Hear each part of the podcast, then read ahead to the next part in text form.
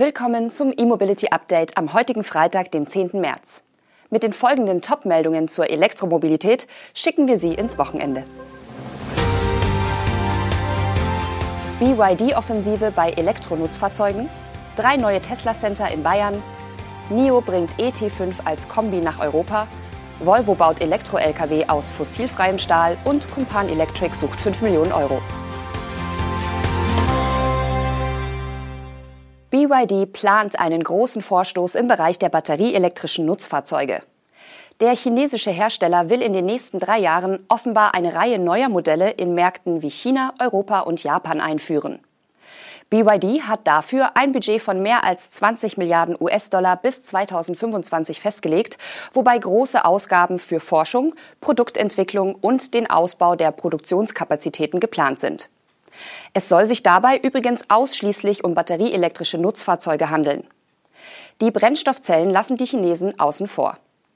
Damit schlägt sich BYD auf die Seite jener Nutzfahrzeugbauer, die auch in schweren Fahrzeugen für den Fernverkehr auf die Batterie setzen, wie etwa auch die VW-Tochter Traton mit ihren Marken MAN und Scania. Andere Hersteller, etwa Daimler Truck und die Volvo Group, setzen auch auf die Brennstoffzelle, die in einem Lkw leichter ist als eine große Batterie für hohe Reichweiten und somit die Nutzlast der Fahrzeuge nicht oder weniger beeinflusst. Schon länger bietet BYD vor allem batterieelektrische Stadtbusse an, die auf die hauseigenen Blade-Batterie setzen. Dabei handelt es sich um eine Zelle mit LFP-Chemie in einem langen und flachen Format. Dieser Batterietyp soll nun wohl auch auf die Probleme auf der Langstrecke lösen. Die ersten batterieelektrischen Nutzfahrzeuge jenseits der Stadtbusse hat BYD inzwischen auf den Markt gebracht, etwa Lieferwagen, Lkw, Zementmischer und Kehrmaschinen. Neben China nimmt BYD auch die globalen Märkte stärker in den Blick. Gerade die Busfabrik in Ungarn könnte wohl auch weitere E-Nutzfahrzeuge für Europa produzieren. Ein Land steht aber derzeit nicht im Fokus der Nutzfahrzeugpläne von BYD, obwohl die Chinesen dort bereits über eine Fabrik für Elektrobusse verfügen, die USA. Angeblich wurde die Expansion aufgrund der geopolitischen Spannungen vorerst auf Eis gelegt. Tesla weitet sein Netz an Niederlassungen in Bayern noch einmal deutlich aus und hat mit den Tesla-Centern in Augsburg, Ingolstadt und Fürth nun gleich drei neue Standorte an strategisch wichtigen Punkten eröffnet.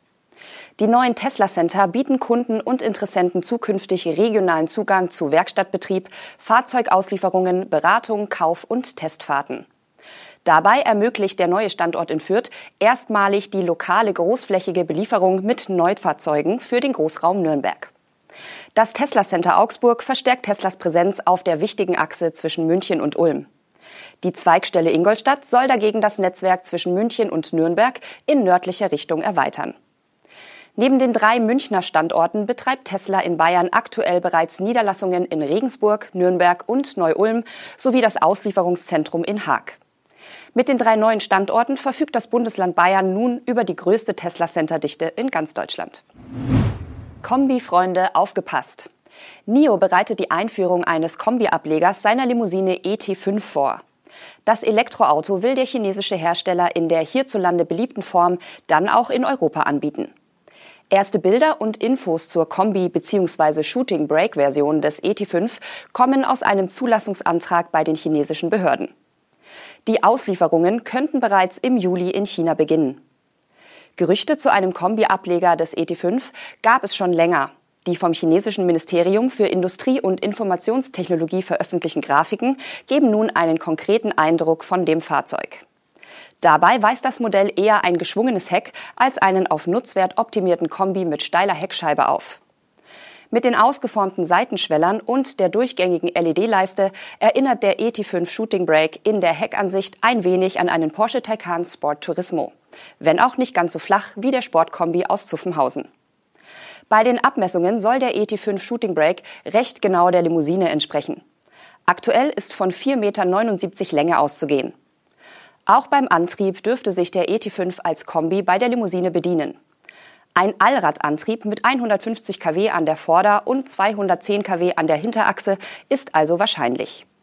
Zudem soll es wie bei anderen Modellen auf der NIO-Plattform NT 2.0 eine elektrisch einklappbare Anhängerkupplung mit bis zu 1,4 Tonnen Anhängelast geben. Laut früheren Angaben der Unternehmensleitung wird der NIO ET5 Shooting Brake in einigen Monaten auch in Europa auf den Markt kommen. Sehr wahrscheinlich wird er dann etwas über der Limousine eingepreist. In Deutschland startet diese zu Preisen ab 49.900 Euro, jedoch exklusive Batterie. Emissionsfrei angetriebene Lastwagen sind ein wichtiger Hebel für die Transportbranche, ihre Flotten sauberer zu machen und so in Summe unzählige Tonnen CO2 einzusparen. Doch zahlreiche Auto- und Lkw-Manager betonen, dass man nicht nur die Antriebe, sondern auch die Produktion sauberer gestalten müsse. Volvo Trucks macht das inzwischen. Der schwedische Hersteller hat nach eigenen Angaben die ersten Elektro-Lkw aus fossilfreiem Stahl gebaut. Das Material wird von ebenfalls schwedischen Stahlherstellern entwickelt. Mithilfe einer völlig neuen Technologie wird der Stahl dabei ohne den Einsatz von Kohle oder Erdgas hergestellt und verarbeitet. Stattdessen kommen Ökostrom und Wasserstoff zum Einsatz. Der Produktionsprozess unterscheidet sich zwar von der konventionellen Herstellung, die Qualität und Eigenschaften des fossilfreien Stahls sollen aber dem konventionellen Material entsprechen. Der neue Werkstoff ist auf absehbare Zeit allerdings ein knappes Gut. Daher werden zunächst auch nur die Rahmenschienen der Elektro-Lkw daraus hergestellt, also das Rückgrat des Lkw, auf dem alle anderen Hauptkomponenten montiert sind. Künftig will Volvo Trucks immer mehr Bauteile aus fossilfreiem Stahl herstellen. Bis genügend Material verfügbar ist, bemühen sich die Schweden darum, auf recycelten Stahl zurückzugreifen. Auf der Suche nach Geld ist derweil Kumpan Electric. Nachdem die hinter der Elektrorollermarke stehende E-Bility GmbH mit Sitz in Remagen im Landkreis Ahrweiler Insolvenz anmelden musste, ist das Unternehmen nun auf der Suche nach Investoren. Wie Kumpan Electric auf seiner Website schreibt, wird konkret ein Lead-Investor mit einer Ticketgröße von 5 Millionen Euro gesucht. Und die Zeit drängt offenbar. Konkrete Anfragen von Interessenten sollen schon bis zum 15. März gestellt werden. Kumpan Electric war nach Aussage der Gründer und des Insolvenzverwalters unverschuldet in Zahlungsschwierigkeiten geraten. 2020 brannte die Produktionshalle vollständig ab. Ein Jahr später folgte 2021 die verheerende Flut im Ahrtal.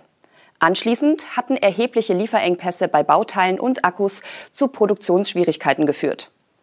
Zu Jahresbeginn brach dann eine wichtige Brückenfinanzierung weg. Mit seinen Elektrorollern Made in Germany stemmte sich Kumpan Electric bis dahin erfolgreich vor allem gegen asiatische Wettbewerber. Das waren die wichtigsten Nachrichten aus der Welt der Elektromobilität für diese Woche. Wir wünschen Ihnen ein schönes Wochenende und melden uns am kommenden Montag wieder. Machen Sie es gut.